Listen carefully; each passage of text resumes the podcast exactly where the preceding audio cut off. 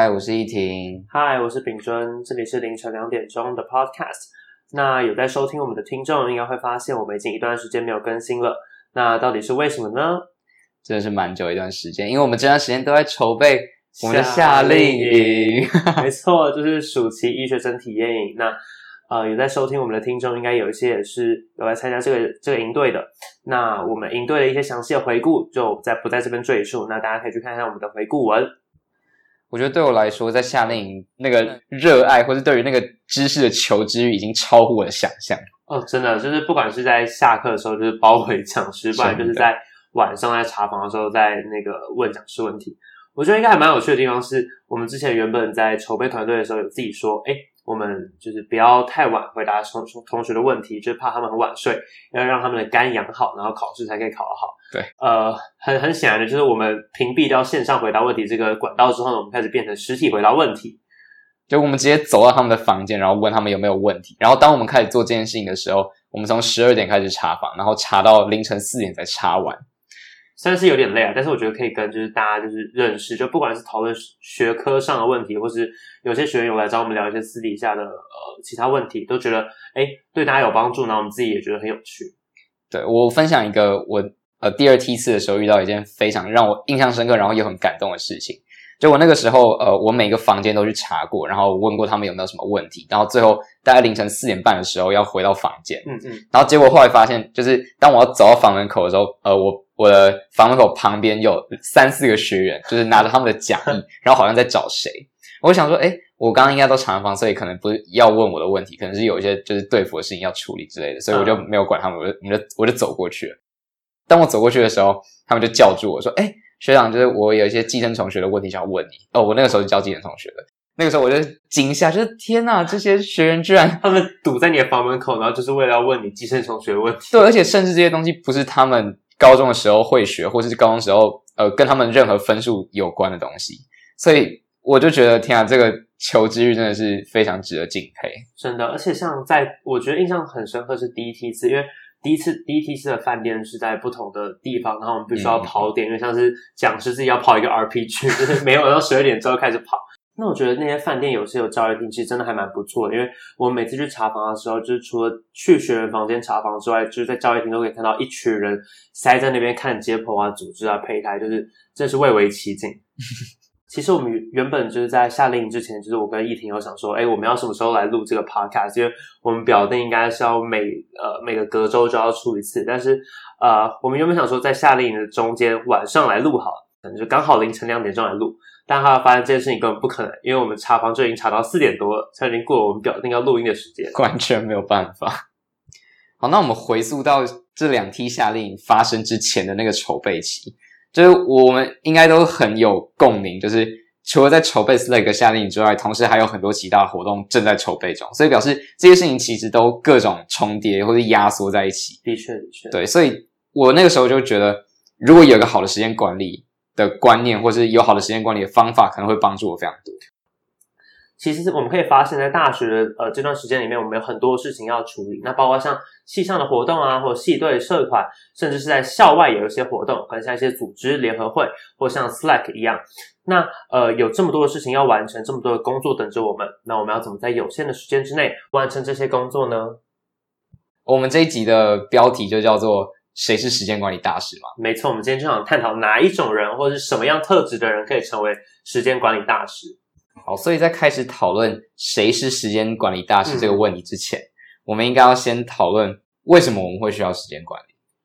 呃，对我来说，我觉得是会需要时间管理的原因，是因为我们的时间是有限的。那在有限的时间底下，我们真的有很多事情要完成。而且刚刚提到，不管是戏上，或是你自己家庭，或是你可能有爱情、感情等等的，你有那么多事情要处理之下，你要怎么样把这些事情有条理，然后呃有品质的一件一件完成？那在这个前提底下，我们就需要好的时间管理才可以做到。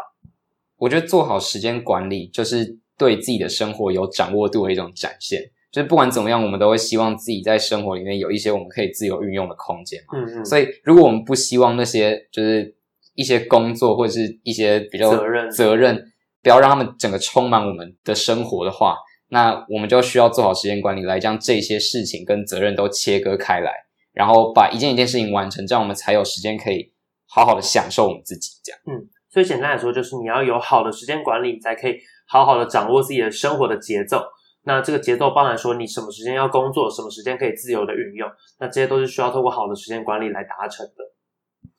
好，所以再回到时间管理本身，那我们现在就可以来定义一下，我们认为的时间管理应该有哪一些重要的要素。嗯，那我们会说，时间管理其实是由两个元素所组成的，那包括时间管理的方法本身，还有就是你的时间观念。我其实觉得这个跟解数学有点像，就是你在解数学的时候，你要怎么解好呢？除了你要有好的观念之外，当然你要有好的解题工具。那这两者其实是缺一不可的。所以回到时间管理这个这个主题上面，管理的方法跟呃观念本身其实都是很重要的。我觉得这个切入点还蛮神奇的，就是把时间管理切成时间管理方法还有时间管理观念这两件事情。因为如果打时间管理这四个关这四个字当做关键字到 Google 上面的话，大部分的讨论这件事情的文章都着重在管理方法本身，像就是我们常常听到的什么番茄钟呃番茄钟工作法啊，就是每二十五分钟工认真工作，然后认真休息五分钟，然后这样间歇的完成你的工作。而且还有人真的做出一个番茄钟，对，或者是呃像一些就是评估你要做的事情的先后顺序的矩阵之类的，就这些时间管理方法是我们常在呃网络上看到的。但是对于时间观念到底是什么这件事情本身，其实还蛮少被探讨的事情。真的，而且我觉得回到刚刚那个数学的例子，就有点像是这些市面上的时间管理方法，都只是在讲你解数学的一些解题手法，嗯，嗯，但它并没有真正回归到那个题目的核心，也就是观念那个本身。所以，我们今天主要是想跟大家聊聊时间观念的本身，包括有哪些重要的时间观念，跟很多管理方法里面，它背后到底是要呈现什么观念给我们知道。好，那我先来讲一下，我觉得的有时间观念的人应该要是什么样子的。嗯，对我来说，有时间观念的人，他需要明白三件事情。这个人他对于时间的流逝有感觉。嗯，什么意思呢？今天假如说我知道，呃，我要念念完一个章节的原文书，到达某一个精熟的程度，需要花我三个小时的时间。然后我可能在一个礼拜之后有一个考试，所以我如果是一个有时间观念的人，表示我要知道三件事。第一件事情是。我从现在一直到 deadline 之间，我有多少时间可以自由运用？目前就是一个小呃一个礼拜，对，一个礼拜。然后就是可能排除掉其他时间之外，我还有多少时间可以自由运用？这是第一件事。好，然后再来就是我知道我要念完这个原文书的章节，达到某一个精熟的程度，我需要花多少时间？也就是三个小时。没错。另外，最后一件最重要的事情就是，那这三个小时到底是要发生在我了解这件事情之后的三小时，也就是今天之后的三小时？还是在考试前的倒数三小时，嗯，就是在这个时间里面，哪一个哪一个部分你要发生这三小时？对，其实我觉得刚刚讲到的时间观念这个东西，跟金钱其实很有呃共通点。那我举个例来说哈，刚刚易婷你有说到有三个东西必须要了解。那假如说换到金钱来举例，就是今天我要买一个东西，那首先我要先知道我本身有多少钱，也就是我的收入是多少，我平常的支出是多少，这是第一个我要知道的东西。第二个当然就是我要知道这个商品到底是多少钱喽，一个面包到底是二十块还是它是一个三十块的面包，那这是我第二个要了解的东西。那第三个就是我要知道我什么时候要买这个面包，也就是我是今天买吗？还是明天买？还是我后天再买？还是我根本就不要买？那我觉得这是这个是金钱跟时间其实可以做类比的地方。那其实我们今天可以直接跟直接跟大家分享很多的时间观念，但是当当我们直接讲这些观念的时候，其实会显得有点抽象，那大家可能也不太会理解。所以，我们今天会从很多的时间管理方法的实例当中来大家看这些观念，因为像是数学里面，我们从很多的题目跟很多解题手法之后，来带大家看这些手法跟题目背后的关联。我先讲一个，我觉得时间管理方法背后一个很重要的原理，也是所有时间管理方法要正常运作的必须的先决条件，就是我们要很专注。嗯嗯，对，嗯、一个一个很明有名的时间管理方法就是番茄钟工作法。那其实犯罪工作法要执行起来还蛮复杂的，不过大家最关注的可能还是在那个二十五分钟的认真工作，然后到五分钟的休息，这样子间歇的过程。我可以帮大家补充一下，其实它的二十五分钟和五分钟的概念是，你在二十五分钟里面你要完全的专注在你的工作里面，也就是你手机就算有任何的讯息响，你也都不能去碰它。那你这个二十五分钟之后的五分钟，你是强制要休息的，也就是你不能。呃，省略掉这个休息的过程。那在休息的过程里面，你就是完完全全的只能想休息的东西。所以它有点像是把你的呃思考跟你的呃处理工作这个量呢分成两个区块，工作区块跟休息区块，而把这两个呃区块分得非常的清楚。所以我觉得这些强制工作跟强制休息的分区的目标，就是要为了做到 single task，而不是就是我们常常听到的，就是鼓大鼓吹的 multitask。因为就我们都知道，multitask 其实不是我们同一个时间一次做很多事情，而是在很多个 single task 之间很快速的切换。平常我们可能会觉得，在不同的工作之间很快速的切换，好像是大家都可以做到的事情。但是实际上，我们在每切换过去一次，或是切换回来的过程当中，其实都消耗掉一部分的专注力。真的，而且这个其实有一个例子是看电视的感觉，就是呃，我们其实，在 multitask 的过程之中，不是同时看很多个电视，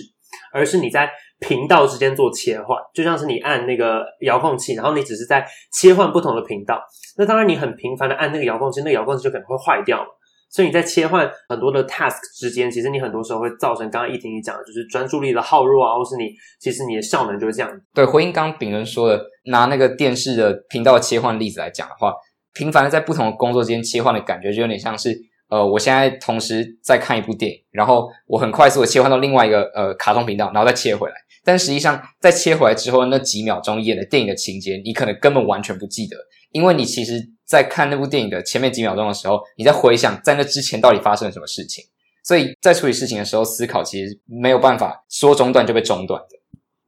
其实很多时候我们会没有办法专注，是因为我们环境里面有太多的诱因。那我们英文会讲说它是一种呃 environmental cue。我举个例来说好了，假设你今天要念书，在你书桌上面摆了一瓶牛奶，你又摆了你的手机，还摆了你的呃可能 Switch 之类的。那你在读书的过程之中，就会不断的被你这些环境中的诱惑因子给刺激，它就会让你诶脑袋可能一直没有在解剖学里面在在打转，你可能都在想说，诶我等下要喝一口牛奶，诶我等下想要玩一下 Switch，诶我手机是不是有讯息跳出来了？所以很多时候我们会说，你要减少你环境中这些诱惑的因子，才可以让你达到更好的专注效果。所以实际上那个番茄钟的重点应该不是在那个番茄，而是在那个间歇嘛。所以它其实应该叫做间歇钟，不然它可以叫什么葡萄钟、什么葡萄柚钟之类的东西就好了。但是实际上那个二十五跟五分钟的时间间隔，虽然是他一开始设定的，不过它还是有很多的变形。然后甚至我们每一个人在自己的状态不太一样的时候，都会有不同的专注的时间长度。然后我觉得，就是我们如果要能够对自己的时间有比较好的掌握的话，我们就要能够知道自己的能够专注的时间有多长，然后会需要多久的时间恢复。不过我们刚刚有讲到专注的重要性，可是我们知道说大家的精神是有限的，那你不可能百分之百把自己的精神灌注在每一件事情上面。那这个时候在时间有限之下，你要怎么样分配自己的精神在最需要你的事情？这个东西就是需要呃优先顺序。在讲到要排一件事情要处理的优先顺序的时候，我们通常会想到艾森豪矩阵嘛。就我记得国小还是国中的时候，老师其实都会大概提到这个矩阵，就他大概把它分成呃重它的重要性跟它的紧急性是，就是你把它归类到四个矩阵里面的四个象限的某一个象限的依据。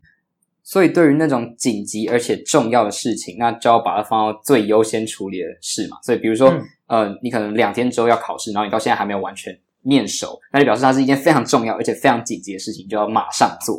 那对于那种重要但是不紧急的事情，比如说你可能下个月要考英检，或是呃，你想要学习一个第二外语到一个某一个程度，要考过可能某某一个简历之类的，那它就是一个很重要，但是。并没有那么紧急的事情，就可以安排进度来把这件事情慢慢完成。好，那对于那种紧急但是不重要的事情，那最好的方法就是委托他人来做嘛。就是既然他不太 对你来说不太重要，那当然就是可能就是让其他人做会比较对你来说比较好。当然要有人帮你做，对。但是也有那种不重要也不紧急的事情，那那那种就是你有有空再说吧。那你什么时候有空？就是 nobody knows。对。那其实刚刚一婷有讲到说那些。重要但不紧不紧急的事情要安排进度去做它。那有些人就提出一个艾森豪矩阵的呃变形的应用，就是他说这叫做呃第二象限日，也就是呃你总是要呃安排进度要做，其实是一个模糊的说法。那我们就安排一个礼拜中的某一天，那你就是只做这些第二象限的东西。但是讲到这边，可能有些观众还是会有点觉得模糊。那我就举一个什么是重要但不紧急的例子好了。那假设你今天想要学习第二外语，你想学法文或德文，那这件事情其实它可能没有一个呃明确的终点，虽然其实不是一个紧急的事情，但它对你的生涯来说其实可能蛮重要的。它可能会促进你呃你思考国际的一些议题啊，让你提升你的国国际观等等。所以这就是一件重要但不紧急的事情。那回到我们刚刚讲到第二上限日这个应用，那就是你在一个礼拜中选一天的某一可能某一个时段，那你就全心全意的学你的法文或学你的德文，把这件重要但不紧急的事情，还是可以有一定程度的推动。所以一件事情没有被归类到重要但紧急，就是因为它可能其缺乏了其中一个因素嘛，就要么就是它不重要，不然就是它不紧急，不然就是它俩都没有。啊，没错，对，所以。就举例来说，如果它不重要的话，可能是因为你现在还没有意识到它很重要，或是它真的对你的人生在现在的阶段来说不是很重要，所以你这样归类。看到不紧急这件事情，可能是因为它没有一个很明确的 deadline，所以你不知道它到底有多紧急。举例来说，像刚刚顶多你举的那个学法或是学德文的例子，如果你只是把这个待办事项列成我要学好德文或法文，这个时候缺乏两个问题嘛。第一个就是你什么时候要学好德文或法文？嗯，那第二个问题就是。怎样才算是学好？是要考过一个检定吗？是要到某一个呃可以说的等级、可以写的等级吗？这些都还没有很明确的被定义清楚。所以有些时候我们把这个事项归类在不同归类在不同的象限里面，有几种原因：要么就是现在这个东西对你来说真的不紧急或不重要，或者是这个问题现在还没有被很明确的定义，所以你最后把它归类到一个不一样象限里面。不过我们刚刚讲到很多艾森豪矩阵的意义，还有它背后的应用。甚至是解释了为什么有些呃事情被放在不紧急又不重要的象限里面。那我们这边其实要强调的是艾森豪矩阵背后的核心观念，也就是优先顺序。我们其实在一开始有跟大家提到，你有再好的时间管理方法，你还是不一定能做到好的时间管理。原因在于更重要的其实是方法背后的观念。好，那呃，不然我举一个比较现实的例子好了。嗯，比如说我今天是就可能我高中的时候，然后可能现在是学期初。那学期初的时候，老师跟我们说，在这堂课的学期末要做一份呃长达三十分钟的 PPT 的报告，个人的。嗯，嗯，好，那可能我在呃学习中间有一个很重要的考试，然后同时也有一个呃在两个礼拜之后的英文的检定。那这些东西可能对我来说，它都会在艾森豪矩阵的重要但紧急的象限里面，因为它因为这些事情对我来说，可能三个月对我来说都是一件很紧急的事。那这样的话，我要怎么去排我的处理这些事情的优先顺序呢？我觉得这个其实呃，可以先讲一个是艾森豪矩阵，其实它的重要或紧急真的是很看个人而定，所以。呃，每个你的紧急不一定是他的紧急，你的重要不一定是他的重要，那当然就是第一个我们要先厘清的点。那第二个是你当然还是可以使用艾森豪矩阵去去试图解决这个问题，你也可以用它的变形或它的应用。但我们在这边想要跟大家提一个就是灭火的概念。那什么是灭火的概念呢？就像有点像是你每一个任务就是一把火，它其实都在烧。那它烧到一定的程度，它就会有点诶烧过头，你你家都被烧掉。那这当然是我们不乐见的事情，就是 expire 到那个 deadline，对，它超过那个 deadline，你的你整个家就被烧掉，所以这我们就不能不希望它发生。那你的时间或是你可以呃处理这些东呃这些任务的呃这个这个精力，其实都算是你的呃水。那有点像是我们要用水来灭这些火，那你要怎么选选择你要灭哪些火呢？这个点就在于说你要评估每个火的大小，跟它到底会不会放了再继续烧。所以刚刚奕婷讲到说，诶，我我现在在学期初的时候，突然被告知说我在学期末需要交一个报告。那这个时候我就想说，嗯，这个火它其实是可以烧的，那我就先让它烧。那等到它烧到一定的程度之后，我再去灭它，因为我们的水是有限的嘛。所以这个这个灭火的概念最重要的是跟大家讲说，你拿到一个新的任务，或是你现在手边有很多任务的同时，你不是把你的水直接呃没有目的、没有方向直接洒下去，把所有的试图把所有的火灭掉，因为。这个这个是不可能的，而且甚至是你的水可能就马上被蒸发，然后你的火就直接把你的家全部都烧掉。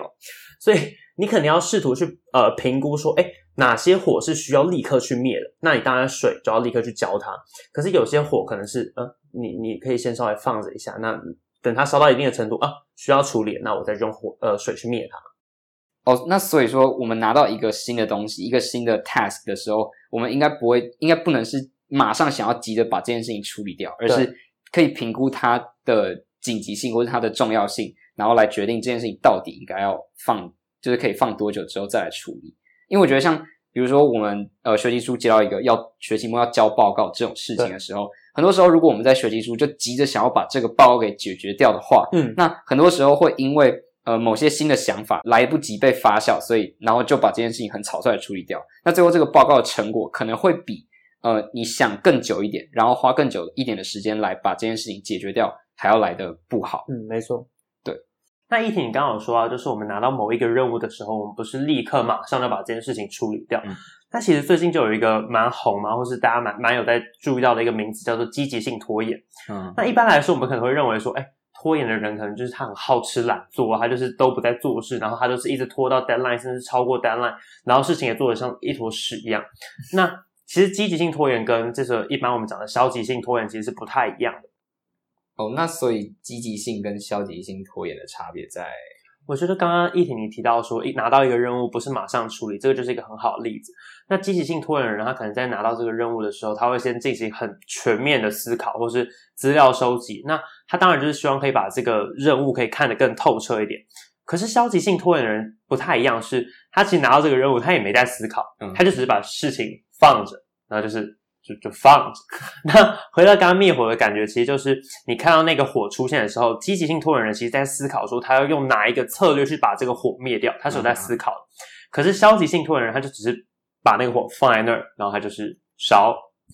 哦，那所以这样听起来，消极性拖延跟积极性拖延的差别就是，那个积极性拖延的人，他是得到这个 task 之后，他想清楚再做，所以他拖延的时间是。拖延行动的时间，而不是那个思考的时间。嗯、那那些消极性拖延的人，就是他拖延的那个思考时间，他就是处于一个逃避的心态，完全不去面对这件事情。应该说，他同时拖延了思考跟行动，所以导致他其实什么都没有做。对，所以那些积极性拖延的人，他就是他们可以用最有效的行动，然后换得最大的成果，因为这些行动是在他们已经经过缜密的思考之后，最后所采取的那个行动，就有点像是你在脑袋里面已经思考好了那个蓝图，然后你只是差没有把它画下来而已。但那个画下的时间不会很久，因为你已经想清楚了，这样，嗯，所以他们这种人就是呃，可以用最短的时间，然后获得最大的效益。对，所以这样听起来，其实积极性拖延人，他的成果通常是不会太差的，而且因为他想清楚，所以其实通常还做的蛮好的。可是消极性拖延人，因为他拖延了思考，也拖延了行动，导致他在 deadline 前，甚至是 deadline 之后才可以开始完成这些事情，所以他的成效或者他的成果通常是不会太好。嗯，对。不过在听着大家也不用想说，就一定要把自己搞成是一个积极性拖延的人，因为就是这种积极性拖延其实还是有它的风险存在。嗯，而且我觉得就是以我们高中的经验来说，其实好像也没有那么多事情会多到需要就是不停的让自己拖延拖延。对，而且高中其实很多的事情它都蛮有清楚的 deadline 嘛。我觉得就是例如说你考试就是得在这天考，而且你的考试密度其实也蛮高的。那你你这些 deadline 密度很高的状况底下，其实你也没有什么空间让你拖了。对，不过要有办法建立这种积极性拖延的前提，就是现在要做的这些事情有一个很大的弹性，是你可以自己安排自己什么时候要做完。不过我觉得这件事情在高中比较难完成，就是像刚炳仁说的，其实很多考试啊，或是呃你要做什么报告，这些都有一个固定的 deadline，这些事情没有办法说，就你要现在完成，或者就之后完成事情可以自己调整。嗯嗯，我觉得像现在如果呃大高三升大一的这个这个听众，其实就可以想一下这个积极性拖延的可行性，因为到大学的时候有蛮多的时间，其实你可以自己掌握的，而且很多的 deadline 或者很多你要完成的事情都可以有呃决定权。那这个时候也许考虑积极性拖延会是一个哎还不错的选择。对，哎那不过这些积极性拖延，我们刚才说他们前面就是在构思这件事情要怎么做嘛。不过实际上到底这些构思到底是在构思什么？我我会觉得他应该是在评估这个问题，就是把这个问题看得更细致，把这个工作拆得更仔细一点。那第二个就是他在呃解构这个问题，也就是他把每个问题的元素拆出来，变成很多个小问题。所以，秉忠，你刚刚说把问题拆解或者是具象化，那个具体来说到底是什么意思？你可以举个例子之类的。呃。我会说，就是把大的问题拆成小的问题，把大的任务拆成小的任务。那我举个例子好了，假设我今天有一个目标，是我希望可以在我高中的段考的生物拿到九十分以上。那这其实听起来是一个，诶，有点大，好像离我们很近，但其实又离我们很远的目标。嗯。那我要怎么样提高我的达成率呢？这时候你可能要把这个大的目标拆成很多的小目标或者小任务，例如说，诶，我要念完呃选修生物第几章，然后我要写完几回的考古题，诶，我要花呃多少时间去复习。那当你把这些任务拆成很多小任务的时候，你会觉得这些目标其实离你更近一点，因为它是一个可以想象的目标。所以，秉尊，你刚刚你说的那个比较像是把一个大问题拆解成不同的小问题嘛？嗯嗯。那呃，如果是我自己的话，就是我可能想要说，如果我想要让我的段考成绩有很明显的进步，那我可能设定了一些小目标，嗯、我会希望能够把这些拆解出来的小目标具象化出来，把它是就是把它写下来，然后一直就是可能贴在自己的门这或者是书桌上面，然后让我一直有不停的有一个 trigger，或是就我周遭环境中一直不停有一个 cue，会让我们一直去看到它或者想到它，就去提醒你说，哎，你有这件事情要做，你有这件事情要做，你要做，你要做，对。刚我们讲那个比较像是那个目标的拆解，还有目标的具象化。那在我们可以呃，我自己的经验啊，我我就想要分享一下时间的具象化。这是什么意思呢？就比如说我们现在已经固定出了，已经定出了一些大目标，跟一些小目标。但这些小目标具体来说要花你多少时间，会去影响你如何去管理你的时间或者运用你的时间嘛？但是有时候这种时间的流逝不能靠身体感觉，而是要靠实际的数据化的记录。嗯嗯举例来说，我们可能念书的时候，你实际上可能只实际念过一小时的书，但是你可能感觉像是三个小时，或者感觉像是永远。对，你看 YouTube 影片，可能你看一集三十分钟的，就是可能九 man 的影片之类的，但你实际上感觉好像只过了十分钟。所以实际上这些体感跟实际上时间的流逝是有非常大的差别的。嗯，因为像是我们会把痛苦的事情拉长你的时间感受，嗯、可是你你喜欢做的事情，它就会缩短你的时间感受。对，所以。要能够准确的评估你做一件事情到底要花多少时间，真的需要你用一个外在的方式来帮你记录。比如说，你可能在做一件事情，你可能要读书，那你在读书前就按码表，然后看你认真的读完一本书，或者认真的读完一个章节，会需要花你多久的时间。所以这样你就可以记录你一天中花了多久的时间在做哪一件事情。这其实还蛮有趣的，因为我之前就做过类似这样客观记录的实验。然后我其实一开始是觉得我在早上的时候读书效率比较高，所以我应该读书在早上的时候可能只要花两个小时。然后我觉得我在晚上的时候读书效率比较差，可能需要三个小时。但实际上我都在呃不同的时段非常认真的念书，然后发现其实我早上的效率并没有比晚上的效率好，然后甚至晚上的效率有时候还比较高。所以我就发现，就是其实这样子客观的记录能够帮助你自己厘清一些你对自己本来的时间运用的迷思。